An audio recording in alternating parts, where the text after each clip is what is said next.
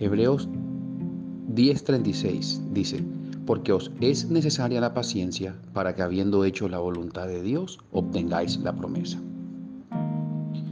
Debemos poner en primer lugar a Dios. Lastimosamente, las circunstancias que se nos presentan día a día nos hacen ver esa circunstancia, esa situación, como un tremendo problema, sin saber que es el mismo Dios que está permitiendo esa aflicción, ese problema, ese viento en contra para probar tu paciencia. Porque en la paciencia hay propósito.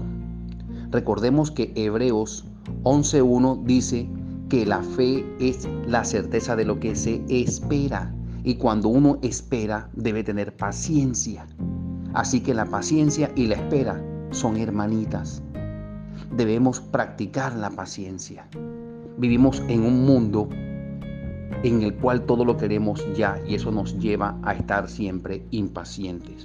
Pero hoy el Señor nos dice que la paciencia es necesaria. Cuando tenemos paciencia le estamos diciendo a Dios, sí Señor, estamos esperando en ti y vamos a esperar en ti, porque solo tú sabes qué es lo mejor para nosotros y nos los vas a dar en tu tiempo. Hoy te invito a que practiques la paciencia.